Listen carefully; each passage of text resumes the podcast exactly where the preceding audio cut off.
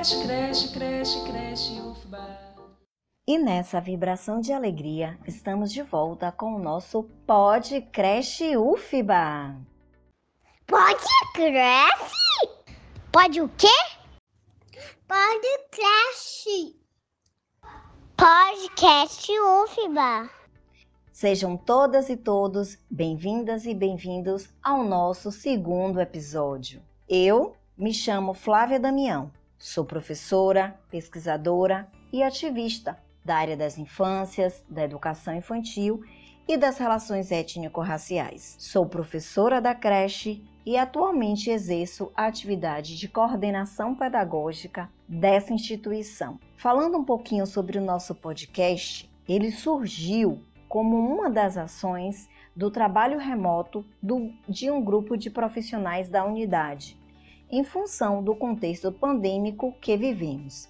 E nessa nossa primeira temporada, falaremos dos desafios e possibilidades da educação infantil de 0 a 3 anos em tempos de pandemia. Isso tudo ao longo de três episódios.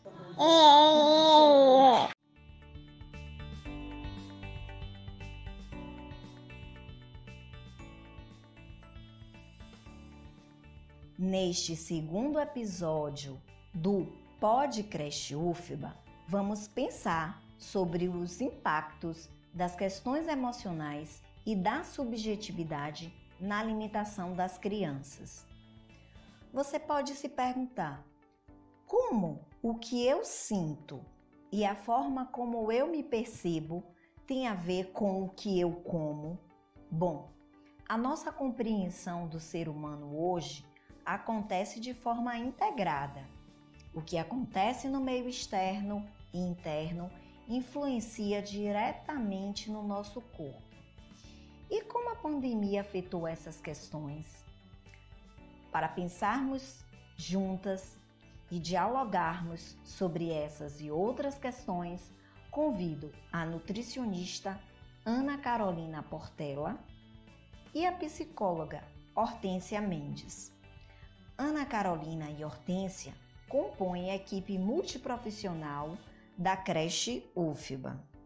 Ana Carolina Portela é nutricionista formada pela UFBA, mestre em Ciência dos Alimentos pelo Programa de Pós-Graduação em Ciência dos Alimentos da UFBA. Integra a equipe da creche há um ano e meio e, desde então, tem se debruçado no projeto de revitalização da nossa horta e também tem se dedicado ao estudo do comportamento e alimentação infantil. Ana Carolina, é com você. Oi, Flávia! É uma alegria poder participar do segundo episódio do Podcast UFBA. Seja muito bem-vinda, Ana Carolina. Agora apresento a nossa segunda convidada. Hortência Mendes é psicóloga formada pela Escola Baiana de Medicina e Saúde Pública. Possui pós-graduação em psicoterapia breve. Tem experiência na área da saúde, da assistência social e da educação. Compõe a equipe da creche há cinco anos. Seja bem-vinda, Hortência! Olá, pessoal. Inicialmente, é uma alegria fazer parte desse projeto da creche, né? Mais uma forma de estarmos próximos da nossa comunidade, debatendo temas relevantes para a sociedade. Uma alegria estar aqui com vocês. Que alegria ter você aqui com a gente hoje, Hortência. Bem-vinda mais uma vez.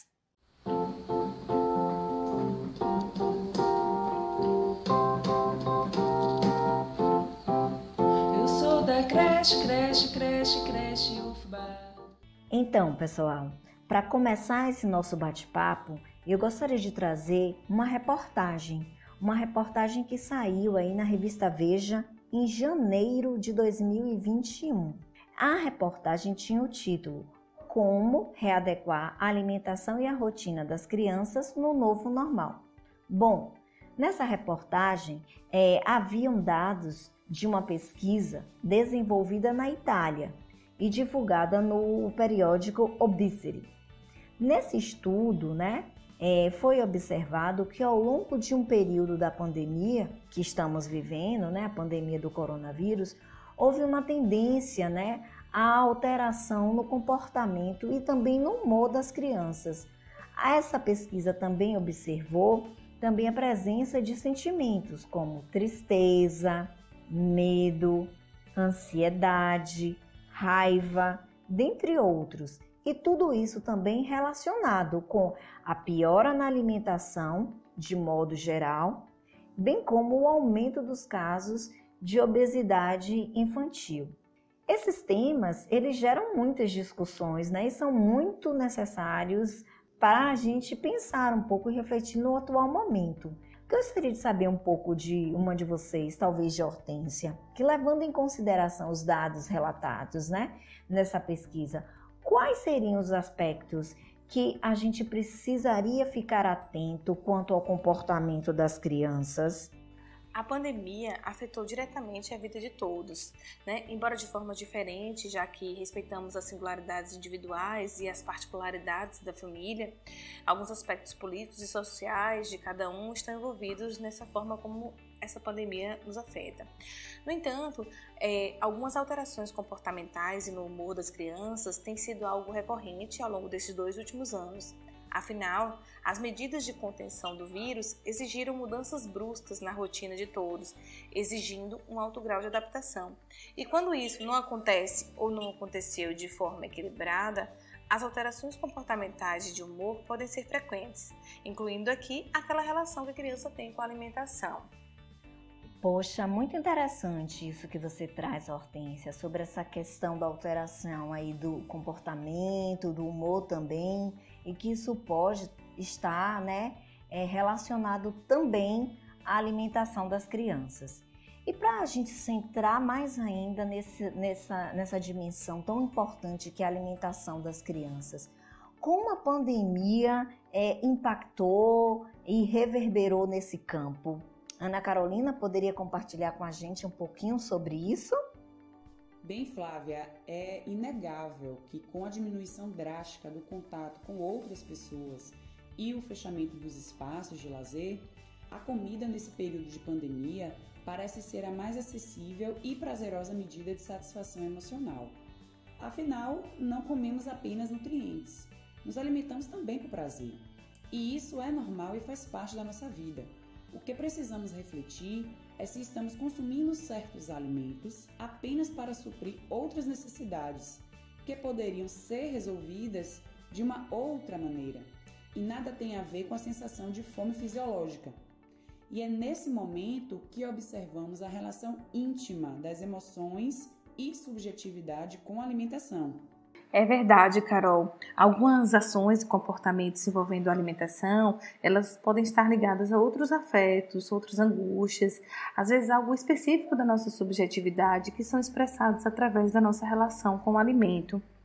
E essas questões que envolvem desajustes na relação com a alimentação já estavam postas antes mesmo da pandemia. É só a gente observar os índices de obesidade, de transtornos alimentares, a pandemia agravou tudo isso. Eu penso que o alimento, quando não vem como troca, ele vem tamponando alguma falta. E as pessoas podem usar da comida para tapar qualquer mal-estar. O comer diz sobre o modo de expressar, sobre uma cadeia de significações. Não dá para desconsiderar essa relação. Bom, ouvindo vocês aí, esse diálogo tão interessante de vocês, é, eu fiquei aqui extremamente curiosa com uma expressão que foi usada, eu acho que por Ana Carolina, né? Ela falou sobre fome fisiológica, né? É, então eu gostaria de saber, existe outro tipo de fome que não apenas a fome fisiológica? Se existe e qual seria essa, esse outro tipo de fome? Ah, sim, Flávia. Existem sim, existem outros tipos de fome. E eu acho importante destacar agora dois conceitos. O conceito de fome fisiológica, que se relaciona com a nossa capacidade de atender aos sinais internos de fome e saciedade, além da nossa percepção de carência de nutrientes específicos. E aqui uma questão importante: as crianças elas têm essa percepção de carência de nutrientes é, bem aguçada desde que nascem. Né? E um outro conceito é o conceito de fome emocional, que é quando usamos a comida como uma recompensa, quando a fome ela está relacionada a situações tanto negativas ou positivas da vida, e ao invés de aprendermos a identificar nossas emoções e o que podemos fazer a respeito delas, tentamos nos recompensar com comida. Então, é, como lemos na reportagem da revista Veja, citada anteriormente, alterações no comportamento e nos sentimentos das crianças durante a pandemia se relacionaram com uma baixa qualidade na alimentação e aumento da obesidade infantil. E é aqui que precisamos avaliar quais outros recursos podem ser utilizados para lidar com questões internas sem as relacionar diretamente com o consumo de alimentos, que, na maioria das vezes, são industrializados, congelados ou então de alguma rede de comida rápida. Dá, dá, dá. Que bom poder ouvir os sons, as falas, as linguagens das crianças, né? E que bom que estejam presentes também no nosso Pod Creche UFBA. E para falar um pouco ainda, seguir na nossa conversa sobre a pandemia, a verdade é que a pandemia afetou todas as pessoas, né? Bebês, crianças, adultos, idosos e afetou de forma muito diferente, né? Sim, Flávia, é verdade. Algo que é importante destacar nesse momento pandêmico é que, se, por um lado, o trabalho remoto que tem sobrecarregado principalmente as mulheres, também tem promovido o consumo de alimentos congelados, industrializados, de comidas rápidas. De outro lado, nós temos também uma parcela significativa da população com pouquíssimo acesso a alimentos de qualidade nutricional. Nas duas situações, a alimentação ela vai influenciar a percepção que as crianças estão construindo sobre a comida e o momento das refeições. E isso, sem dúvida, vai se refletir tanto no seu comportamento atual, como também posteriormente na vida adulta. Eu fico pensando também, Ana Carolina, sobre o impacto emocional de toda essa insegurança alimentar vivenciada por algumas famílias na pandemia. Pois, como já observamos, a pandemia escancarou muitas das nossas desigualdades, inclusive aquelas que envolvem o acesso à alimentação. Bom, gente, a discussão de fato está muito boa mas nós temos aqui nosso segundo momento do podcast. E o nosso segundo momento de hoje tem a participação especial de Júlia Rebeca. Júlia compõe a creche UFBA desde muito pequenininha e hoje está aqui com a sua mãe, Rosiane Pascal, para cantar e nos encantar.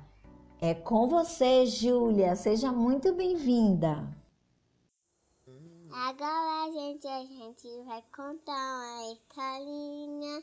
Hum, é sempre que a gente tá lá na creche. Era uma vez uma abelhinha que sempre dizia a menina que a abelhinha voava, mas ela queria ficar com ela. E aí, aí, e aí a abelhinha voou, tive água para todo mundo beber, mas no mar. Mas sabiam que minha história acabou? Responde? Sim. É? Agora a gente historinha vai começar. E agora, minha gente, uma história eu vou contar. Uma história bem bonita. He, he, he. Lá, lá, lá. He, he, he. Tá, lá, lá, lá. A dona Lanha subiu pela parede. Venha foi forte e a derrubou. Pô! Você tá com saudade? Então fala que tá com saudade de todo Ela mundo. tá com saudade de todo mundo. Um beijão. Um beijão. Tchau, tchau. Tchau, tchau. O que dizer depois de ouvir Júlia, não é, gente? Apenas agradecer. Dizer nosso muito obrigada, Júlia. Muito obrigada, Roseane. Foi uma gostosura poder ouvir um pouco vocês aqui no nosso episódio de hoje. Retomando um pouco a nossa discussão e refletindo sobre o que já abordamos até aqui, é, eu fico pensando em como de fato podemos ajudar nossas crianças, tanto nas questões emocionais quanto nas questões alimentares ligadas à pandemia. Como ajudar os nossos pequenos e pequenas a atravessar esse momento tão difícil que nós, como adultos, né, pais, mães, mas também profissionais da área da educação, podemos é, colaborar e apoiar essas crianças? É, precisamos estar atentos às nossas crianças, né? Apoiando, acolhendo-as e principalmente escutando-as para auxiliá-las a atravessar da melhor forma possível esse período pandêmico. Já sabemos dos desafios que envolvem a educação de crianças e isso intensifica com as restrições impostas pela pandemia.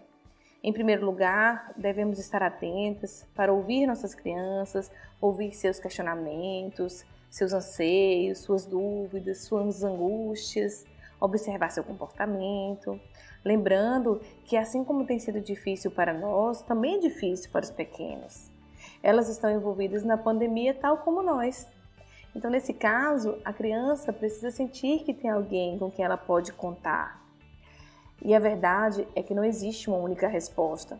O sujeito precisa ser olhado de forma integral. No entanto, se enquanto família tivermos alguma dificuldade mais específica, procure ajuda, buscando auxílio com profissionais qualificados para orientar e, se for o caso, fazer um acompanhamento de forma mais sistemática. É, que tal aproveitarmos esses momentos junto das crianças, estreitando os nossos laços de afeto, de cuidado, brincadeiras em conjuntos, passeios, atividades ao ar livre, são algumas sugestões, né? Porém, cada família encontrará o seu caminho. Os momentos das refeições podem ser um caminho também, não é, Ana Carolina? Usar a cozinha de casa como um espaço de interação, de aproximação, de exploração, de brincadeira, que seja um momento de prazer para a criança e para o adulto. Se alimentar não só do alimento em si, mas também se alimentar da relação, ah, Hortência, eu concordo plenamente. É um momento fundamental. Algo muito importante para todos nós, mas principalmente para as crianças, é nos envolver em um ambiente alimentar saudável. Então, incentivar a participação das crianças na escolha de alimentos, na escolha e preparação de comidas, auxilia no consumo mais adequado e diminui a rejeição e seletividade de alguns alimentos também. E com o fechamento da creche, os responsáveis, eles precisaram gerenciar de forma integral esses momentos de refeição. Mas isso não precisa se tornar um motivo de ansiedade, e sim um momento de aprendizagem para todos.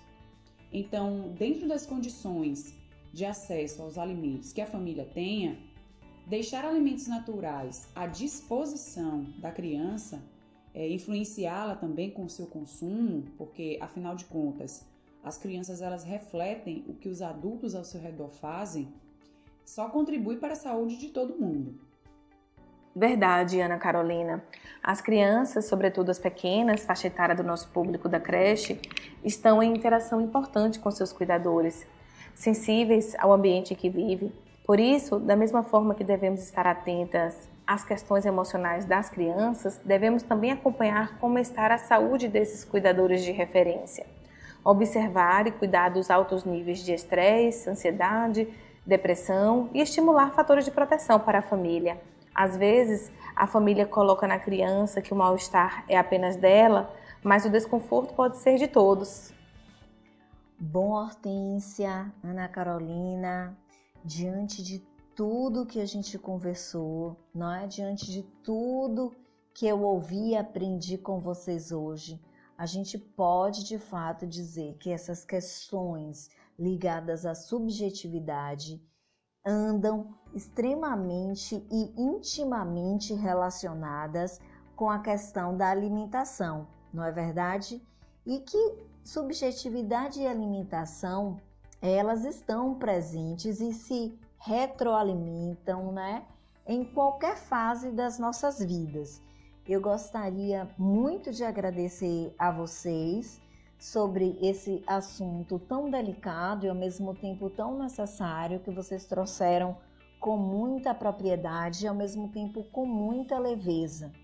Muito obrigada mesmo a participação de vocês no nosso segundo episódio do Pod Crash UFBA. Pode cresce? Pode o quê? Pode cresce. Podcast UFBA. Eu que agradeço poder participar deste episódio e conversar com vocês, colegas. É, eu estou muito feliz de nos comunicar com famílias de crianças bem pequenas para além dos muros da UFBA, né? Então, vida longa ao podcast UFBA. Gostaria de dizer mais uma vez da minha felicidade em estar nesse segundo episódio do podcast da UFBA e dizer que foi muito bom estar com vocês nesse bate-papo. Muito obrigada.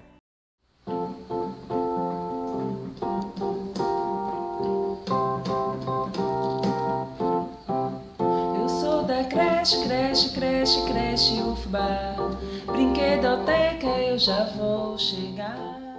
Então, gente, o nosso programa está chegando ao fim, mas antes dele terminar, eu gostaria de agradecer.